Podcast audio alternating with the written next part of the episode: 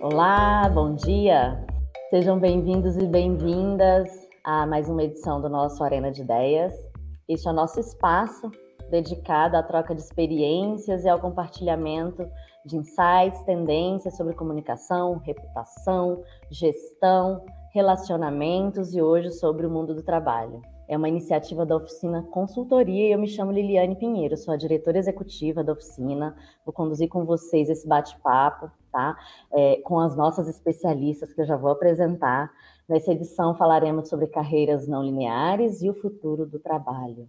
É um tema super importante, com certeza que está na agenda de muitas lideranças, né? Mas antes de apresentar os nossos convidados, eu queria pedir para que você aproveite para compartilhar esse episódio nas suas redes sociais e também deixar lá um joinha aqui embaixo no YouTube e também no LinkedIn. Estamos também em todas as redes sociais e o nosso arroba é Oficina Consultoria.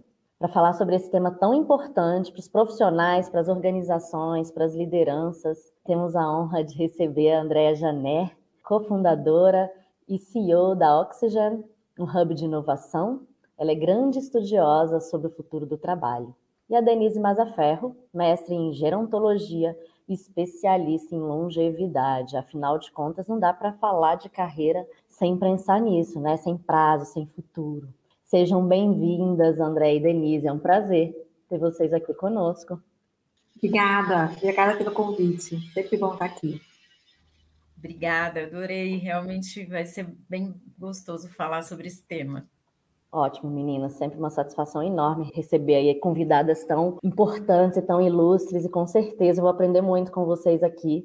Enquanto líder, eu acho que é super importante, e a nossa audiência também, que é super especializada, tem gente da empresa, é, agentes externos, muita gente ligada para entender, afinal, o que, que é isso, né? O que, que é carreira não linear. Né? Então, para quem está tá assistindo, desconhece é, esse termo, só para dar uma nivelada aqui, é sobre desenhar a própria trajetória profissional. Eu digo aqui na oficina que carreira é do profissional e não da empresa, né? mas cabe às empresas desenhar é, e deixar muito claro para esses profissionais de diversas é, é faixas etárias, né? Quais são as possibilidades de crescimento e as oportunidades de desenvolvimento desse ambiente de trabalho, né? de forma que a gente possa realmente né, fazer o que a gente gosta, esses profissionais serem aproveitados de acordo com as suas competências, as suas habilidades. Né?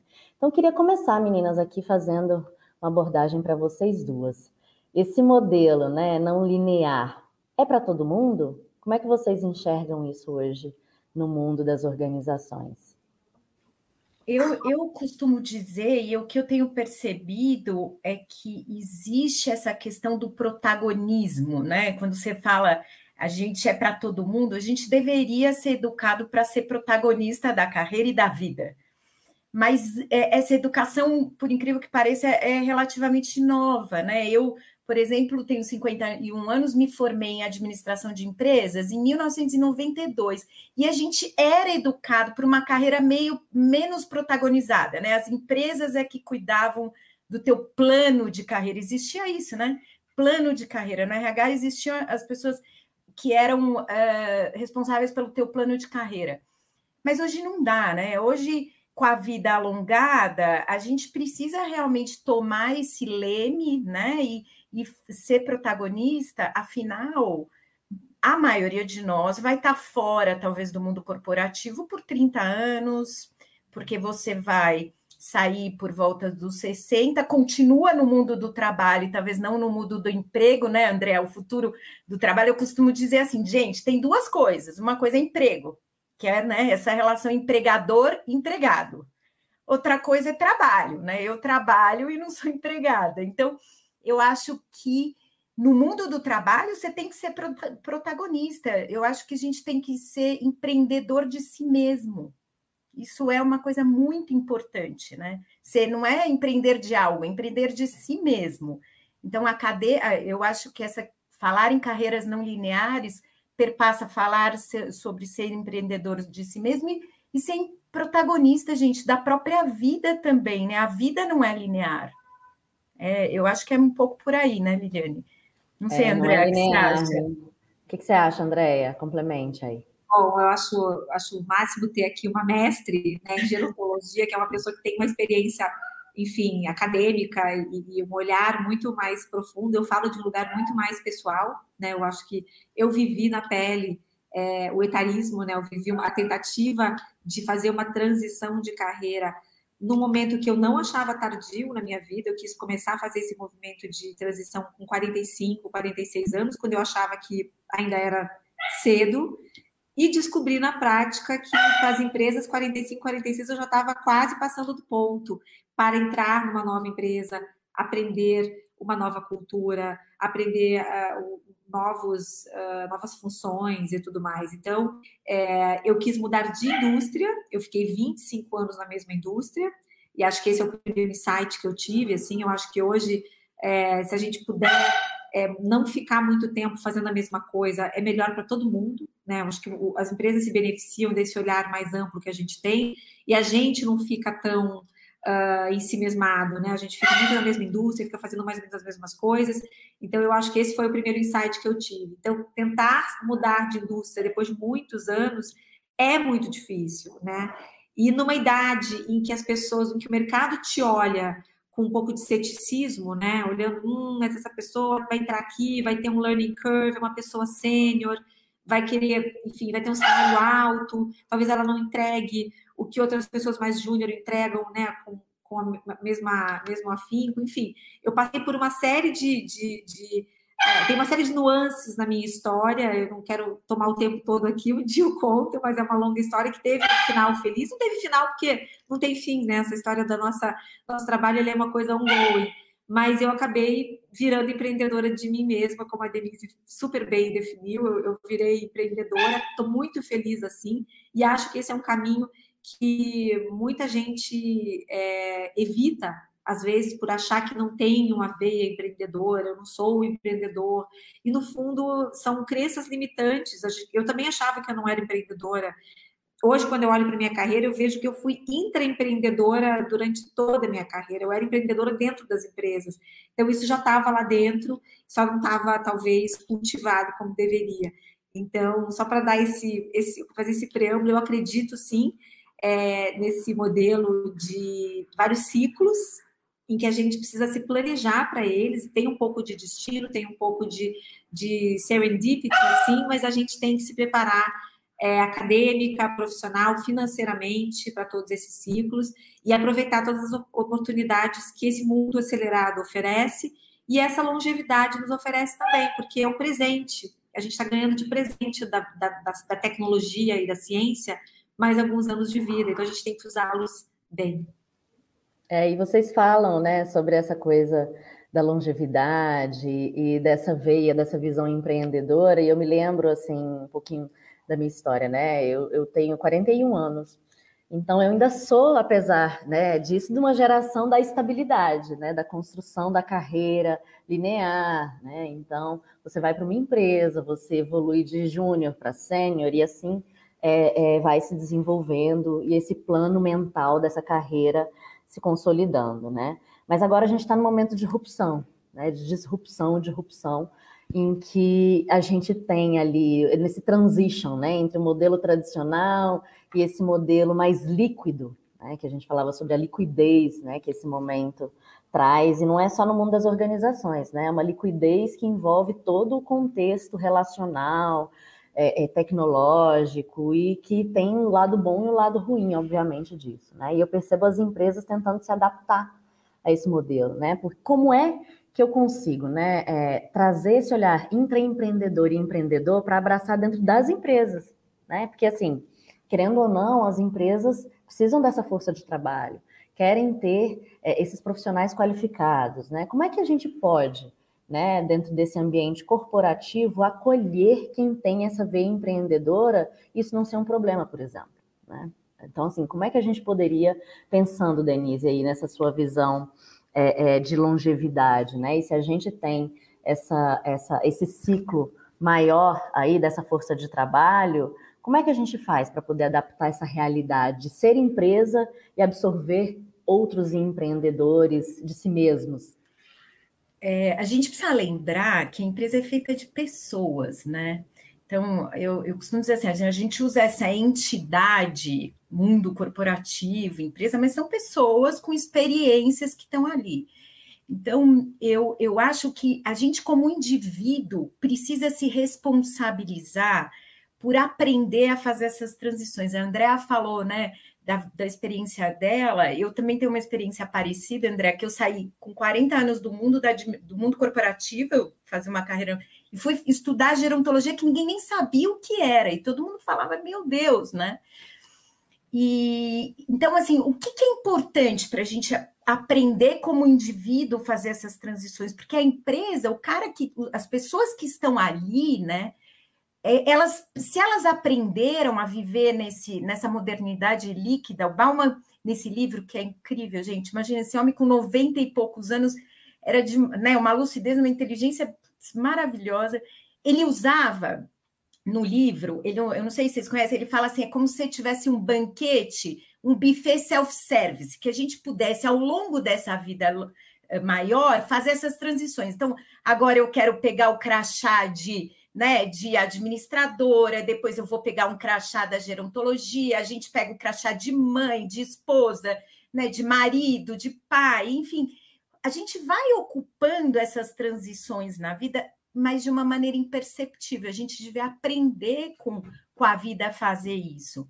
Mas o que, que é importante para você fazer transições? É o que a Andrea falou: você precisa ter educação, né, gente?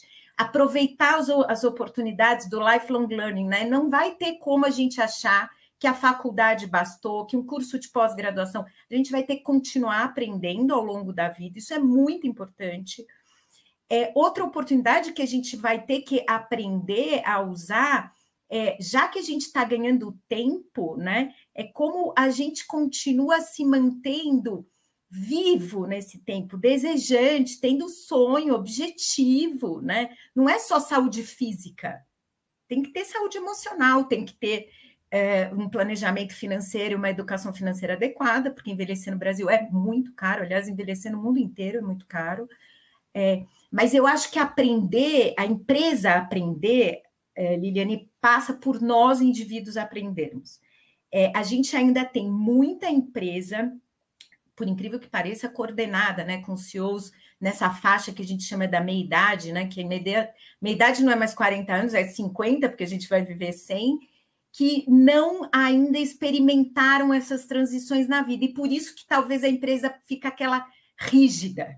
Então, é o que a Andrea falou, a gente se experimentar fazendo várias coisas é extremamente gratificante, apesar de no começo é o que eu falei, né? Tem um luto aí para ser feito, né? Você, parece que a gente está desistindo de uma coisa e pegando outra, e não é verdade. A, tua, a, a bagagem, nossa, você carrega.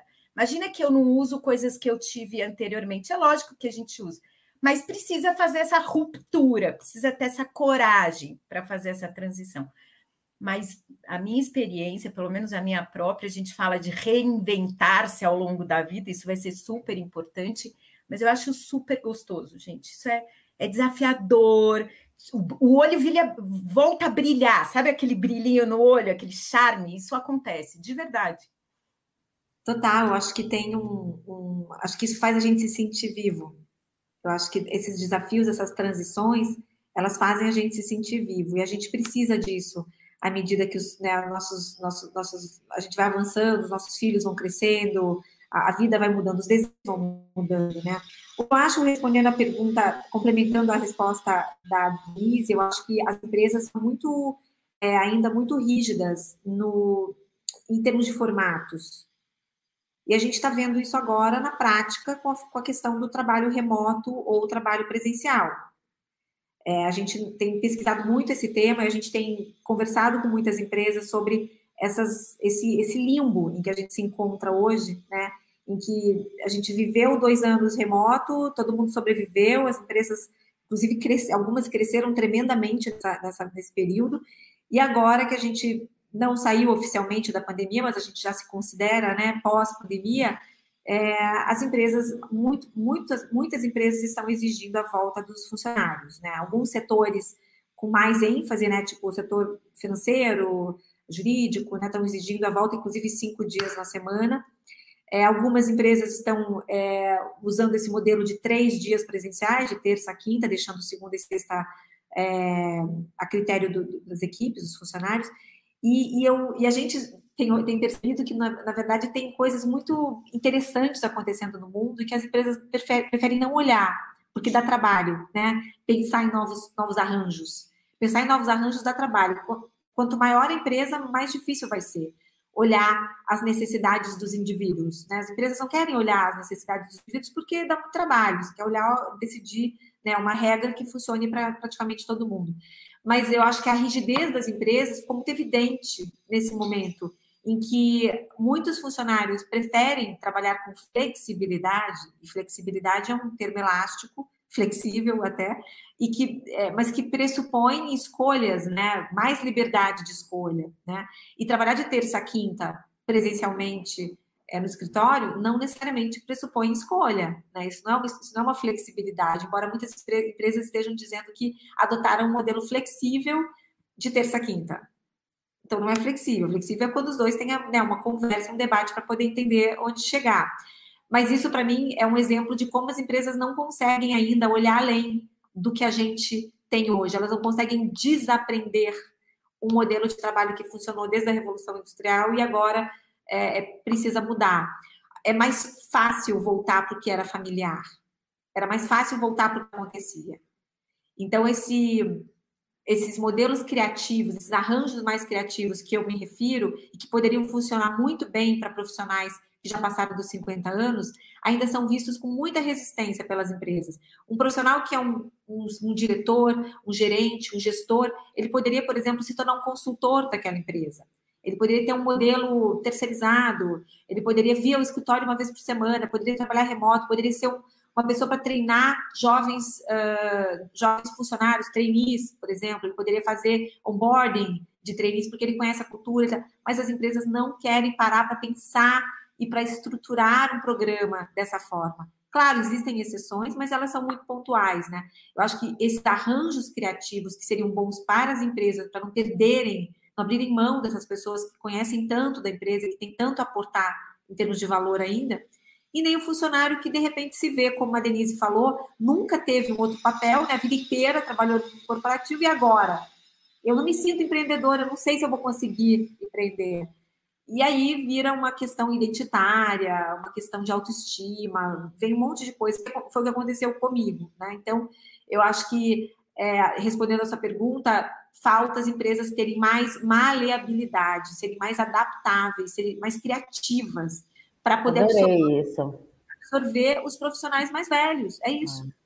Muito bom quando você fala sobre criatividade, porque é exatamente isso, né? Da gente tentar sair de um modelo já pré-organizado, pré-estabelecido, para acessar, na verdade, a, é, acessar a necessidade do indivíduo para esse novo mundo do trabalho e, quem sabe, você construir outras, né, outras possibilidades, outro, outros modelos e até mais efetivos, né? Porque você deixa de colocar aquele peso é, é, naquela responsabilidade daquele indivíduo de algo, algo que muitas vezes não está dentro da expectativa dele em termos de desenvolvimento de carreira, e isso acaba gerando uma rupção, né, André? Então, achei bem interessante, né? A gente tem, tem, tem algumas perguntas aqui chegando, e eu vou pontuando aqui para que a gente possa responder, né? Mas só antes de, de, de ir para essa pergunta, colocando que aqui, é, enquanto líder aqui na oficina, a gente está exatamente nesse momento, né? De transformação é, e de identificar, né, a gente que é uma empresa de consultoria, é de comunicação e de consultoria,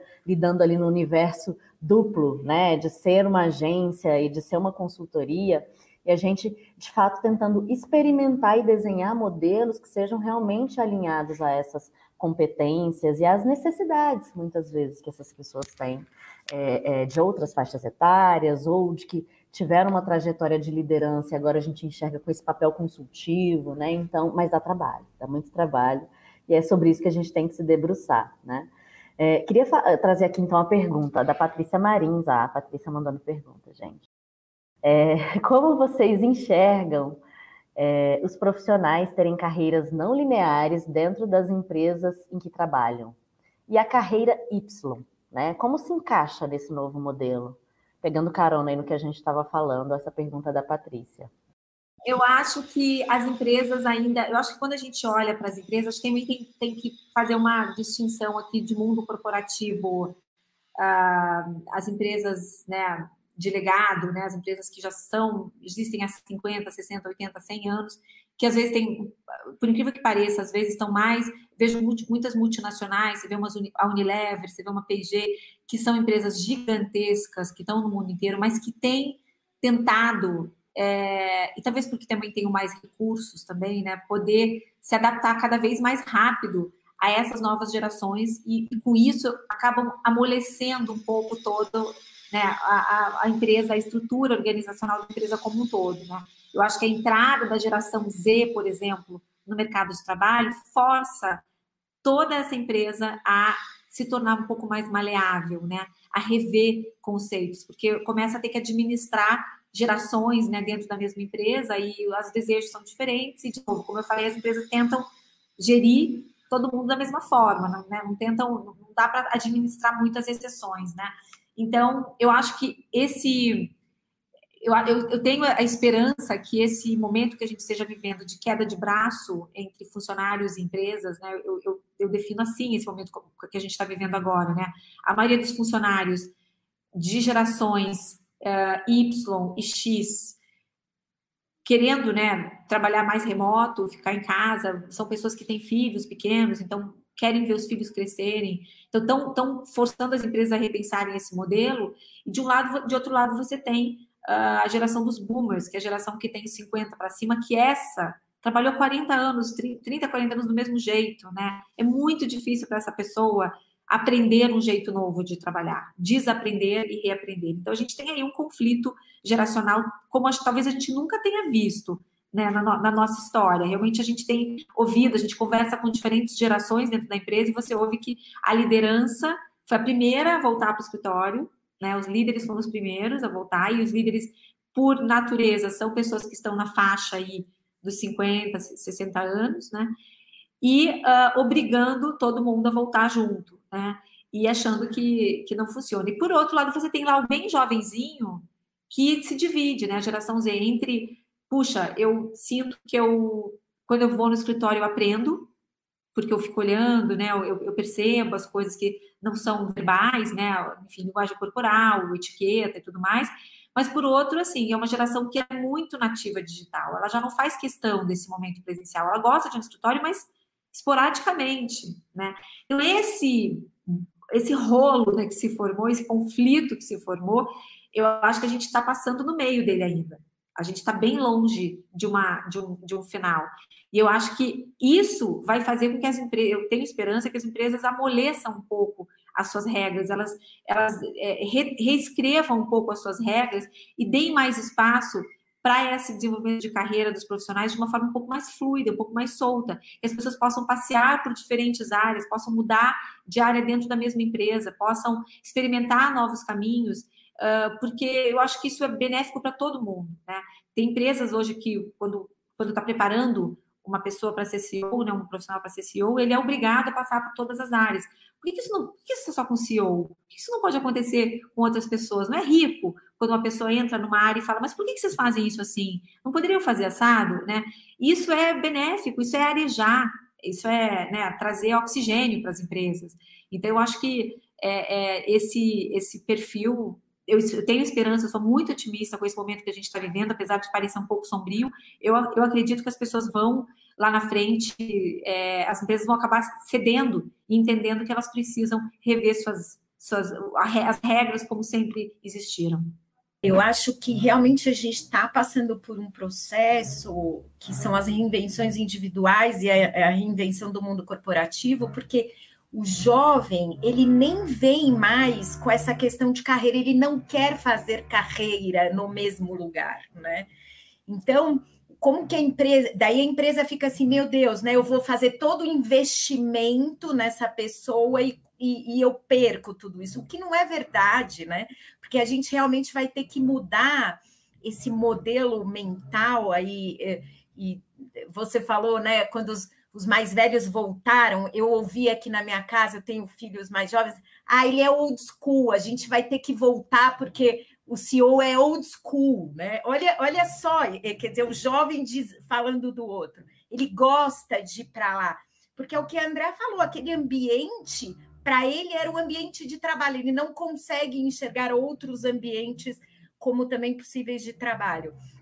Mas voltando à, à pergunta da Patrícia, da carreira, eu acho que a gente tem aí uma curva de aprendizado dentro das empresas, talvez de pensar não só em modelos dentro da própria organização, mas em modelos de trabalho diferentes. Como a Patrícia falou, ah, quem é mais velho pode virar um prestador de serviço, mas também talvez o mais jovem, porque eu vejo essa é como se houvesse aí uma vontade é, das gerações mais jovens de, de, né, de ruptura com essa carreira dentro do mesmo lugar. Eu não quero esse valor. É, é, engraçado isso, né? Porque a nossa geração, estabilidade era um valor em tudo, na vida profissional, na vida afetiva, na vida dos relacionamentos. E hoje não, a transição é um valor. Eles aprenderam isso e a gente, os, né, os mais experientes, a gente está aprendendo a fazer essa transição de valor. Não que, é, de, de novo, né? Eu não gosto do 8 e do 80. É óbvio que estabilidade, que né, também tem valor, a gente tem uma super curva de, de experiência com todos os aprendizados, mas a gente precisa aprender a, a, esse modelo intergeracional. E eu queria usar um exemplo aí que a Andrea falou desse modelo híbrido. Eu acho que uma coisa bastante interessante e que vai impulsionar é, a, é a, né, cada vez mais a mulher vindo para o ambiente corporativo, né? Que é óbvio que o ambiente híbrido é muito melhor para a gente, né? Nessa coisa de você poder participar um pouco mais da tua vida é, como mãe e tudo mais. E eu vi, eu vi um post ontem, gente, vou contar super rapidinho, de uma menina que tinha acabado de voltar de licença maternidade de uma grande empresa e ela agradecendo absurdamente porque ela foi pedir demissão com um filhinho de seis meses e ela agradecendo absurdamente que o chefe deixou que ela fizesse o modelo híbrido enquanto a criança era pequena e tudo mais. Você vê como ainda a gente não está nessa cultura, né, André? Porque ela agradece como se fosse assim um favor. Foi um uma... presente, eu vi pois isso. É, Deu uma repercussão viu? gigante. As pessoas falando, ah, ainda existem empresas humanas, né? Como pois se é, a então... adaptação a esse modelo fosse algo assim, é porque o chefe é muito humano, não, não como uma realidade que, de é. fato, é, a gente vai ter que enfrentar. Vai ter que enfrentar, porque senão as mulheres não vão mais ter filha, gente. Isso é um dado. Se você tiver que escolher, é, que é outra coisa também, que, que eu acho que a gente, o feminino, a gente precisa rever o trabalho de ser mãe nunca foi reconhecido como um trabalho. E eu, nossa, é um puta trabalho. Então, assim, ah, eu deixei de trabalhar para ser mãe. Como assim? Né? Você deixou um emprego para ser mãe. Então, eu acho o exemplo de ontem, Liliane, quando eu li o post, eu falei, gente, a gente ainda tem muito trabalho para fazer, porque ela agradecia de uma maneira. E, e, a empresa lá se vangloriando, obviamente, foi, porque tem foi. umas que mandariam embora mesmo, né? A gente não pode lembrar, tem que lembrar disso, como se, nossa, que advento. Quer dizer, a gente ainda tem muita lição de casa, isso é uma verdade. Muita lição de casa, e o que eu percebo nesse momento né, de transition, é, logo depois da pandemia, né? E aí a gente está no momento de experimentar coisas desse híbrido, né, Denise e André? E que eu observo são líderes absolutamente em pânico né? Assim, e agora, né? Como é que a gente lida com essa nova realidade, né? Essa coisa do, do intergeracional, mas não só isso, essa coisa do híbrido, essa coisa da liderança com esse olhar de eu estou no escritório, eu quero que a minha equipe esteja no escritório, as pessoas não vêm, né?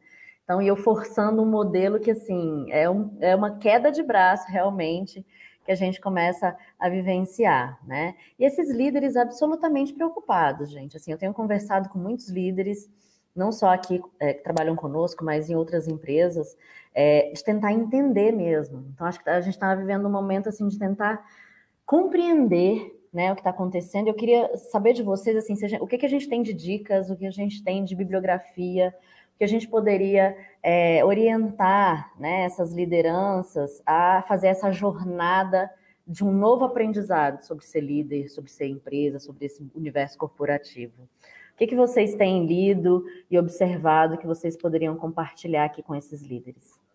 Tem uma questão, quando a gente fala de carreiras, que hum, a gente só queria voltar um pouquinho na pergunta anterior, que acho que tem uma, uma questão importante, que acho que eu não enfatizei o suficiente, que é o fato de que mudar de indústria, ou mudar de função, ou mudar de área, né, é, requer um planejamento em muitas dimensões, né? Acadêmico, você tem que se, enfim, se estruturar, aprender aquilo, aquilo de novo, você tem que ter uma, enfim, um colchão, né, uma economia que você guardou para você poder fazer essa transição, porque é, e é isso que eu acho que é muito difícil para um líder, né, para alguém que chegou num alcançou um patamar muito alto na carreira, né, e de repente ele resolve fazer uma outra coisa.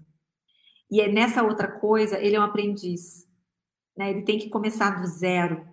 É, nunca é do zero, mas ele se vê como tendo que começar uma outra carreira. Eu passei um pouco por isso. Eu, eu fiquei 25 anos na mesma indústria e eu tinha uma paixão por inovação, como era um interesse meu, mas eu não tinha experiência prática naquilo.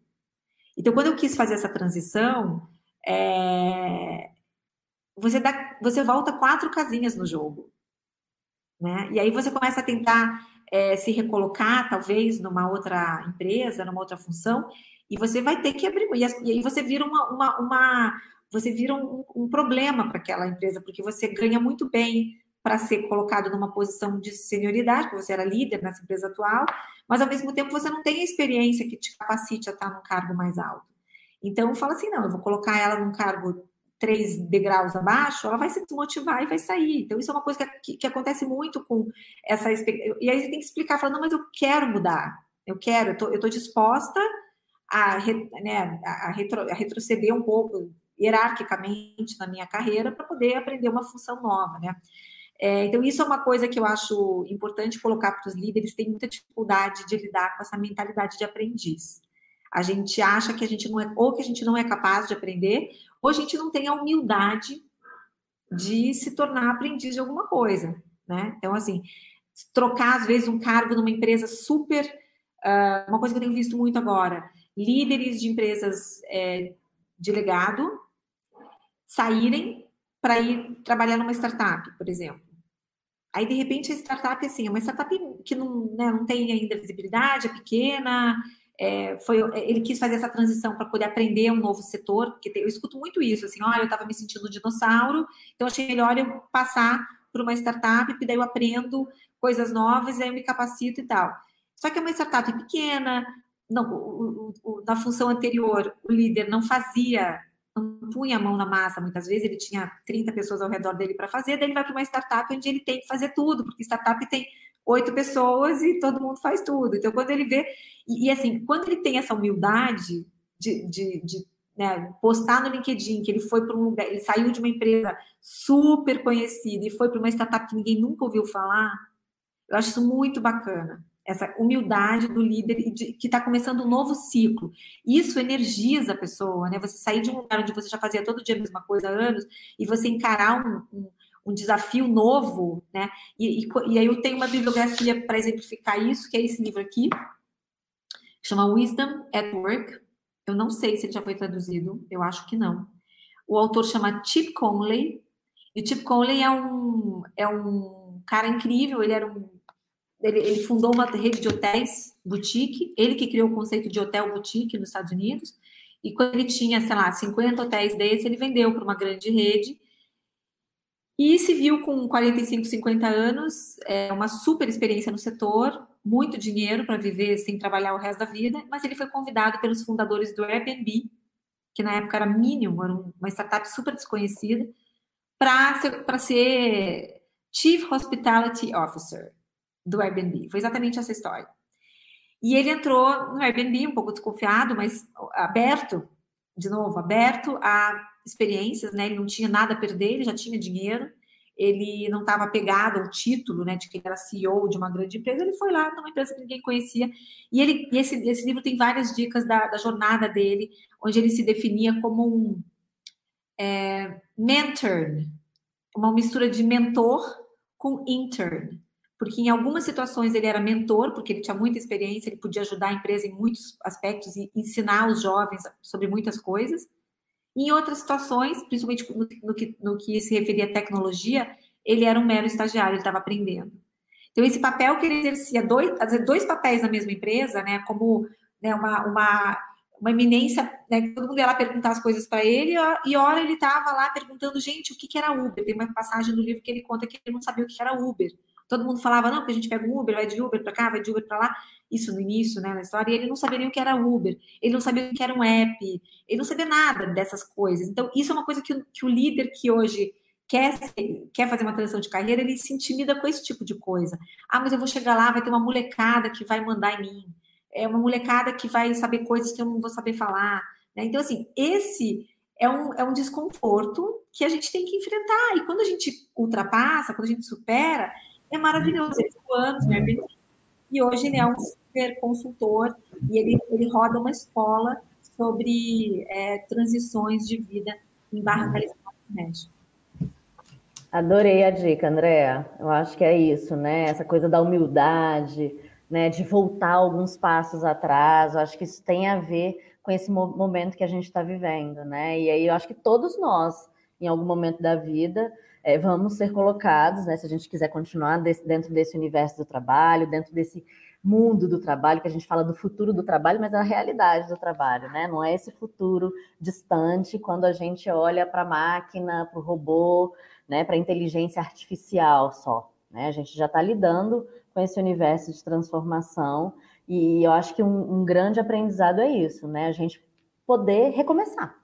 A gente poder olhar para recomeços a todo momento, né? Até mesmo dentro da mesma empresa.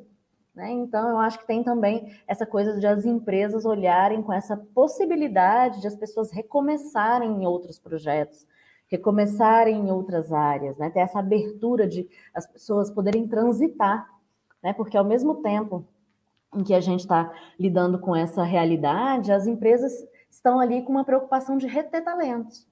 Então, como é que eu faço retenção de talentos e, e eu tenho uma lógica já de as pessoas quererem experimentar, voltar 10 casinhas, se colocarem no lugar de estagiário, né? Como é que eu faço isso dentro de uma mesma empresa, né? Então, só queria fazer essa observação que nós, enquanto empresas, também temos esse desafio de ajudar as pessoas a transacionarem, né, a fazerem esses processos de transformação, até mesmo dentro da empresa.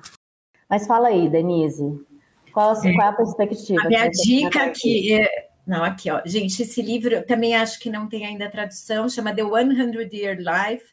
São, é, são dois pesquisadores da London Business, uh, Business School que estudam, na verdade, a vida de 100 anos e quais são uh, os desafios e as oportunidades, né? Porque não são só desafios, são várias oportunidades também que ela traz para o mundo corporativo.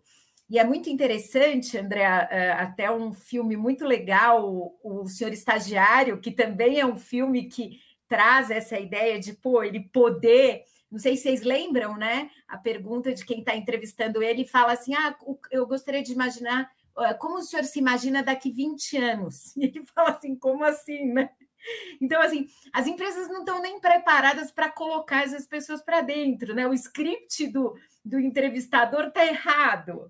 Então, o, esse livro, ele traz essa conotação, e eu acho que é muito legal, complementando o que a Andrea fala, que a nossa vida vai deixar de ser ditada cronologicamente.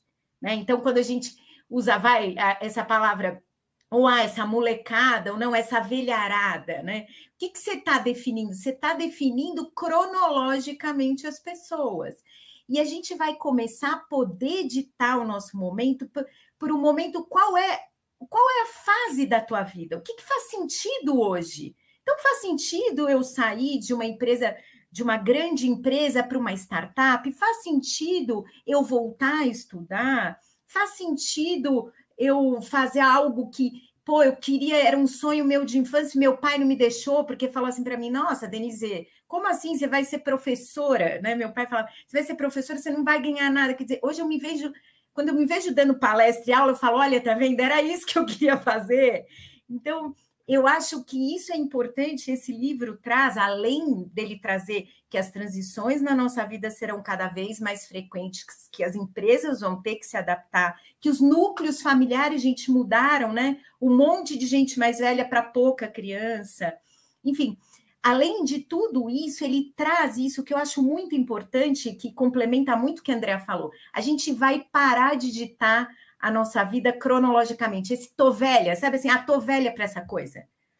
Como assim, né? Quer dizer, isso não é pô, se faz sentido nesse teu, teu momento de vida recomeçar, fazer uma nova carreira, pular de paraquedas, trocar de relacionamento afetivo, enfim, gente, eu acho que a gente precisa realmente, voltando ao início, encarar esse tempo que a gente ganhou como um presente. Eu sempre que eu falo assim, sabe qual a única a única alternativa, gente, que a gente tem para não envelhecer é morrer na, antes. Que a gente envelhece todo dia. Amanhã todo mundo vai morrer, vai acordar mais velho do que hoje. Então, a única alternativa é morrer. Daí, quando você perguntar para alguém, todo mundo fala, ah, não quero ficar velho. Daí eu sempre pergunto, você está com algum projeto suicida? Que é isso, não tem alternativa. Então, vale esse, esse aprendizado mesmo. Né? É, é, mais ou menos por aí, eu acho. Muito bacana, gente. A gente tem alguns comentáriozinhos aqui para interagir um pouquinho com quem nos acompanha no YouTube e no LinkedIn. Tem um comentário aqui da Suzy Monteiro. É, na visão dela, poder se movimentar gera mais expectativa e, consequentemente, mais vontade em agir e inovar. Né? Então, é um comentário desse espírito, né? De gerar esse oxigênio, né, André, que você falou de oxigenar aí, né? Nome propositivo aí para oxigênio. É, e é isso, né? Esse, essa ideia de poder se sentir vivo, né? Que eu estou entendendo aqui na fala da Suzy. E a gente também tem um comentário do Will Paz. Ele fala assim: essa mudança é literalmente sair da zona de conforto, em busca de conhecimento e ambidestralidade, né? A gente está falando aqui do universo ambidestro, alimentando-se de novas soft skills. Né? Então a gente percebe aí as pessoas entendendo um pouco mais desse conceito, né? E, e algumas surfando, né? Nisso como uma oportunidade e outros ainda é, numa fase de não entendimento, outros da negação. Isso faz parte, né, gente? Desse transition, a gente ter comportamentos os mais variados é, na nossa sociedade, né? E aí, como a gente endereçar isso, né, quando a gente fala do mundo do trabalho, né? E aí, só voltando um pouquinho, e aí, é, Denise, muito voltada é, é, para essa questão do etarismo, né? A gente fala tanto sobre o futuro do trabalho, mas como será a nossa relação com o trabalho na terceira idade, né? Não sei se esse termo ainda faz sentido, esse, esse termo da terceira idade, né? É, é algo que muitos não pensam ou não se planejam, né? Então, hoje, quem está no mundo do trabalho, vivendo é, é numa realidade que a gente, se for pensar, aposentadoria, praticamente você não, não existe, né? É, a gente tem que trabalhar, eu falava que eu ia trabalhar até 80 anos antes de você entrar aqui, Andréia, mas é, como você enxerga, Denise, especialista em longevidade, né? Qual conselho você daria hoje para quem está nesse mundo do trabalho e ainda não está olhando para esse futuro, né? É, como se preparar para esse envelhecimento, é, mais para esse crescimento e esse aproveitamento desse mundo do trabalho? É, eu costumo sempre fazer a pergunta, e daí vale para todos nós que estamos aqui, é, a gente está preparado para viver 100 anos? Né? A vida de 100 anos já é um fato, um monte de nós viveremos 100 anos. O Brasil já tem cada dia mais a quantidade de centenários no Brasil só cresce. É, o que, que é se preparar? Primeiro, assim, quando a gente começa, né? Quanto antes, melhor, né? Porque você realmente a gente vai ter que se preparar fisicamente, né? É, e hoje eu acho que é o que mais a gente fala, a gente está batendo muito na questão da saúde física, mas a gente precisa ter, eh, se preparar emocionalmente, é, porque também não é fácil, né? A gente, por exemplo, é óbvio que a gente precisa se preparar, fazer um planejamento financeiro para essa vida, mas também a gente precisa lembrar que a gente vai ter que ter sonho, que a gente tem que ter objetivo, a gente tem que ter algo que nos mova, né? É, a geração mais velha, eu trabalho com bastante gente bem idosa, você falou de terceira idade, já existe a quarta idade, Liliane, que são os 80 a mais. Então, essa geração, você escuta com até comum dizer assim: ah, eu estou aqui fazendo hora extra, Deus esqueceu de me levar, porque assim, ele não se preparou para ter objetivo e sonho para tanto tempo. 100 anos é muito tempo mesmo, né? Então, é, o que, que é isso? E a gente precisa começar a se preparar para fazer projetos, né? E esses projetos vão mudando, porque a vida não é, não é linear, né, Liliane? Ela é fluida. Então, T60 é uma coisa, T70... A gente está falando da força de trabalho líquida. Pois né? é. Então, é essa coisa fluida mesmo, mudando o tempo todo. É algo que não está mais não ali para. É seguro é... e permanente, né? A impermanência agora, lógica. Né? E, obviamente, quando a gente fala de se preparar para essa vida, o trabalho vai estar tá atravessado nisso. E, e daí, assim, ah, eu vou conseguir ser empregada há tanto tempo? Talvez não, porque realmente você tem condições aí conjunturais que fazem que esse modelo seja. E é engraçado outra coisa, né? Carreiras diferentes. Por exemplo, a carreira de um médico é muito mais longeva do que a carreira do mundo corporativo, né? Normalmente as carreiras dos profissionais que a gente chamava de profissionais liberais são carreiras mais longevas. Então, como que nós do mundo corporativo faremos as nossas carreiras ser mais longevas? Provavelmente ela sairá deste mundo do emprego para o mundo do trabalho, dessa coisa de eu me tornar empreendedor de mim mesmo. Né? Então, quando você fala, eu é, provavelmente quero trabalhar até 80 anos, você vai fazer essa transição. Ah, para o que, que é ter essa carreira mais, mais longeva? É mudar de indústria, é mudar o que eu faço hoje, é reaprender, é voltar dez casinhas, quatro casinhas. É, né, André? Daí fica essa, essa reflexão: será que você voltou mesmo? Será que não era um avanço com cara de retorno, né? Mas ele tem cara de retorno mesmo, financeiramente, sem, sem dúvida nenhuma. Eu que fiz isso também em termos de remuneração, eu voltei para trás.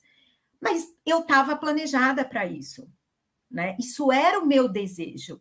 Então, eu acho que começar a se planejar o quanto antes, gente. Com 20 anos, é, é difícil você pegar um jovem de 20 anos e falar: olha, você vai viver 100 anos, você está preparado? Você quer saber, gente? Isso preocupa mais eles do que os de 50. Que ele fala: meu Deus, como assim? E, e o pior é que ele olha para os idosos que estão ao redor dele e ele ainda vê pessoas muito é, mal resolvidas. Então, isso deixa eles muito desconfortáveis. Então, assim, a gente precisa começar o quanto antes, porque esse presente a gente já ganhou. É isso. E você, Andréa?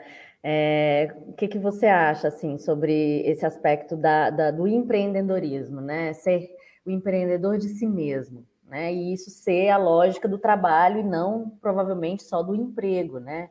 Do posto de trabalho.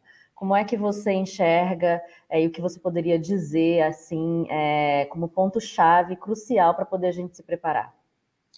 Bom, eu acho que você falou que você ia trabalhar até os 80, eu acho que eu vou trabalhar até morrer, porque assim, eu acho que eu, eu quando você encontra algo que você ama, né? Eu acho que a gente não eu não me vejo nunca mais parando de trabalhar. Claro que eu me vejo em ritmos diferentes de trabalho, né? Não... Fazendo coisas diferentes, né, André? Coisas diferentes. Missões diferentes, né? Eu acho que o trabalho, ele, para muitos de nós, ele é um, um pilar, né? Acho que é um pilar da vida. Ele é um pilar estruturante. Na minha vida, pelo menos, ele é um pilar estruturante da minha vida. Família e trabalho são pilares estruturantes. Então, eu acho que é, tem uma, quando a gente fala de trabalho na terceira idade, acho que a gente tem algumas, é, algumas questões que são transversais, que atravessam esse assunto, por exemplo, políticas públicas, é, né, quando você vê países que têm realmente um apoio uh, grande, financeiro, de saúde e tudo mais, para pessoas da terceira idade, então assim, isso dá uma paz de espírito e permite que as pessoas possam é, pensar e fazer, pensar no seu, em devolver para a sociedade, por exemplo, que eu acho que é um, é um tem muito a ver com esse final da vida, né? Quando as pessoas já começam a, a pensar o que, que eu posso deixar de legado né, para as futuras gerações. Então, acho que existe muito esse lugar de falar, de, de, de assumir funções e papéis que tenham é, esse, esse olhar né, de, de give back, né, de devolver para a sociedade. Na falta de políticas públicas né, que, que nos suportem nesse momento, é aquilo que eu falei no início: o planejamento financeiro ele precisa começar muito cedo, muito cedo. É, é, você tem que imaginar que você tem, você tem uma, uma conta, um, um, dinheiro separado que é o seu eu do futuro, né? Que você que vai te permitir é, né, gozar de todas essas oportunidades que a vida oferece. Né? Se você vai querer, não sei, passar três meses, você não vai mais ter filho em casa, você já vai ter, não vai mais ter uma, um vínculo empregatício, você pode passar três meses em Lisboa, você pode passar três meses, não sei, em Miami, você pode escolher para onde ir. Então, assim, acho que esse suporte financeiro ele é crucial quando a gente fala de empreendedorismo na terceira idade, porque não necessariamente você vai conseguir ter um retorno é, como você teve nos seus áureos tempos. Então, é muito importante você não roubar esse dinheiro de, do seu eu no futuro, né? É, eu acho que, como eu falo do, do, do, do trabalho como pilar estruturante, é, eu acho que encontrar esse trabalho ou esses trabalhos que vão é, sustentar no futuro, sustentar até, digo até emocionalmente, porque vários estudos de, sobre felicidade, sobre longevidade, sobre envelhecimento saudável, eles dizem que a coisa mais importante que a gente pode ter, é, que, que nos faz ter uma longevidade saudável, são relacionamentos e um propósito. Então, a gente está falando de relacionamentos familiares, relacionamentos com amigos, relacionamentos com outros entes, né, outras pessoas que estejam, podem estar conectadas a nós via nosso trabalho, então isso nos mantém em contato com outras pessoas, né? Isso é muito benéfico para a cabeça, para as emoções. Uh, e o propósito é esse pilar estruturante, né? Você tem uma razão para acordar todo dia e sair da cama. Alguém depende de você, alguém você, você, você, prometeu alguma coisa que você vai ter que entregar. Tem alguém aguardando alguma coisa que você ficou de mandar. Então, isso, em qualquer dimensão, isso funciona, né? E aí a minha bibliografia para esse para essa pergunta é esse livro aqui, que esse aqui eu tenho certeza que ainda não saiu em português, chama From Strength to Strength, é do Arthur C. Brooks, ele é um professor do MBA de Harvard, é, ele dá uma aula de Leadership for Happiness, no MBA de Harvard, e ele é colunista da revista The Atlantic, que é uma das minhas revistas favoritas, e a coluna dele é incrível. Uma coluna melhor que a outra. É uma coluna semanal, se não me engano, ela sai sextas. E vale muito a pena ler, porque ele traz muitas pérolas de sabedoria de como a gente deve enfrentar a segunda metade da vida. Enfrentar não, usei o termo errado. Como a gente deve viver a segunda metade da vida. Inclusive, esse livro é sobre como viver a segunda metade da vida. E ele tem uma teoria, ele tem várias dicas, ele tem lá um framework para a gente se preparar para fazer com que a segunda metade da vida seja a melhor fase da nossa vida. E é bárbaro. Ai, tô animada para essa próxima metade da vida depois desse papo, hein, meninas? Sensacional, muito bom. 50 também, eu tô falando que eu falo que só melhora. Eu tô muito animada, viu? Muito animada, e eu acho que é isso. É, da gente conseguir trazer um pouco mais de racionalidade né, para esse momento tão confuso que a gente vem vivendo aí, teve pandemia, e agora as empresas tentando entender que mercado é esse, que força de trabalho é essa que a gente está lidando. Então, deu uma oxigenada, tá, Andréa, na nossa perspectiva aqui de entendimento. Queria agradecer as duas aí pela participação. A gente está chegando nos minutinhos finais, ainda temos cinco minutinhos.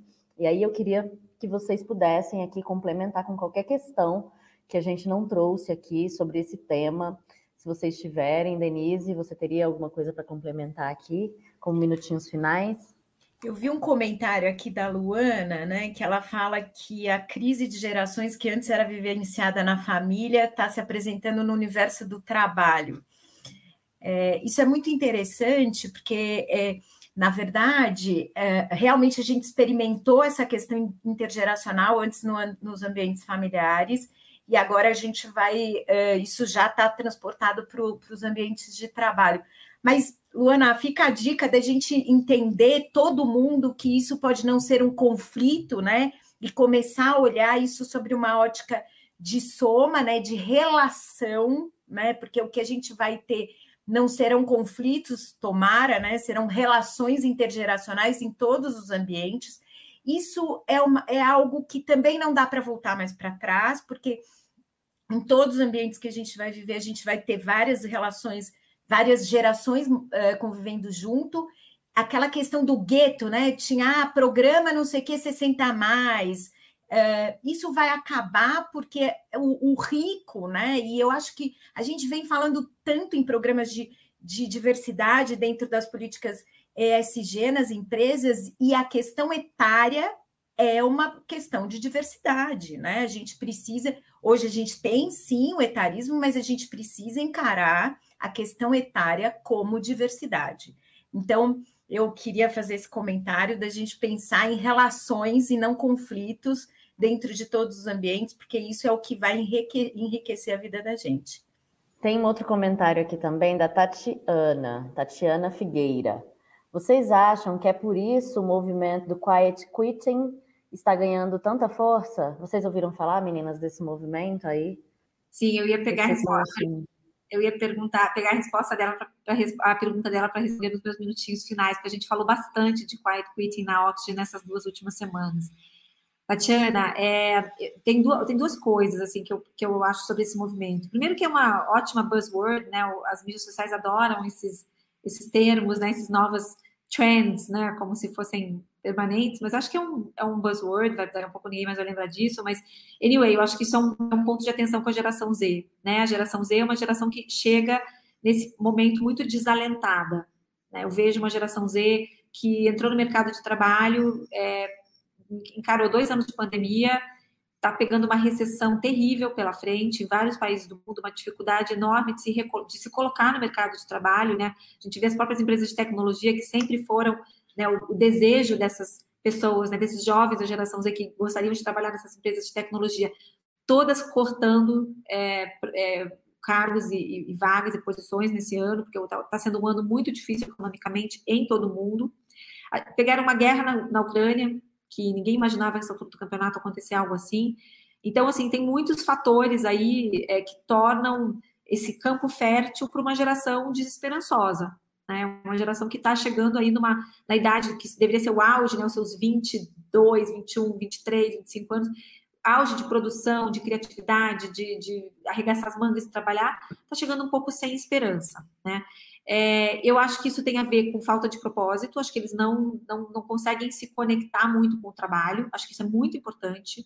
É, que, que, a geração Z, que essas pessoas experimentem diferentes trabalhos, porque vai dar um clique em algum momento, então acho que essa é uma, é uma, é uma, uma, uma recomendação quase, né? Não ficar é, achando que você nunca vai achar alguma coisa. Você vai achar, vai dar um clique, em algum momento você vai se conectar. E quando você se conecta, que é o famoso propósito, essa palavra que também já está super gasta, mas enfim, quando você se conecta com o que você está fazendo, não existe você não se doar para aquele trabalho. E quando eu falo isso, eu não estou falando de tempo, de horas de trabalho, porque a gente confunde, né? Estava essa discussão na internet sobre se o, o, o, o que os jovens não querem mais fazer é aquele trabalho pelo qual eles não eram pagos, né? Não é isso. Eu sou da geração que trabalhava muitas horas a mais e muito mais do que a gente deveria sem ser pago. Mas acho que hoje é diferente, a gente reconhece que não é mais por aí, é um trabalho de qualidade. Quando você está conectado com o seu trabalho, você entrega mais qualidade naquilo que você faz. E isso não tem que significar horas a mais. Significa você é, fazer uma pesquisa mais profunda para poder entregar um trabalho mais bem feito. Você ligar para um cliente para ouvir uma opinião antes de você tomar uma decisão sobre alguma coisa. São pequenos detalhes que, que demonstram que você está conectado com aquele trabalho. Não é trabalhar sábado, não é trabalhar domingo. Então, eu, eu, eu acho que essa geração é mais consciente do equilíbrio vida pessoal, vida profissional, e eu acho ótimo que seja assim. Eles que estão certos, a gente que estava errado na, naquela época, hoje acho que eles estão certíssimos, mas existe uma, uma, um misunderstanding aí sobre o que é vestir a camisa da empresa. Vestir a camisa não é trabalhar sábado domingo feriado. Vestir a camisa é você entregar um trabalho de qualidade. E eu acho que isso só acontece quando você está conectado, quando você encontrou, quando deu aquele clique no trabalho que você está. Você gostou das pessoas, você gostou do ambiente, você se sente valorizado, você se sente reconhecido, você se sente visto, você gosta do que você faz, você acha que aquilo que você faz vai ajudar o mundo a ser um lugar melhor. Então, eu acho que tem que continuar em busca desse clique. Quem está quiet quitting é porque não encontrou esse clique ainda.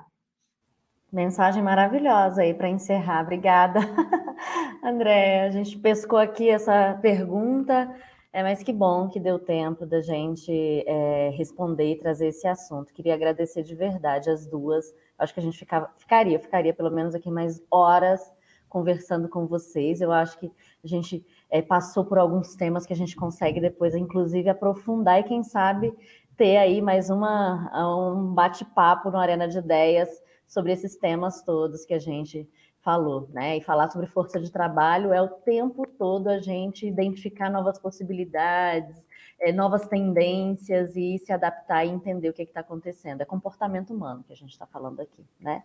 Mas é isso, meninas. Queria muito agradecer as duas por toda a colaboração, pelas dicas dos livros. Adorei aí, fortalece bastante o nosso repertório. É, e dizer que a gente está chegando ao fim, né? Mas eu espero vocês no próximo Arena, no dia 15 de setembro.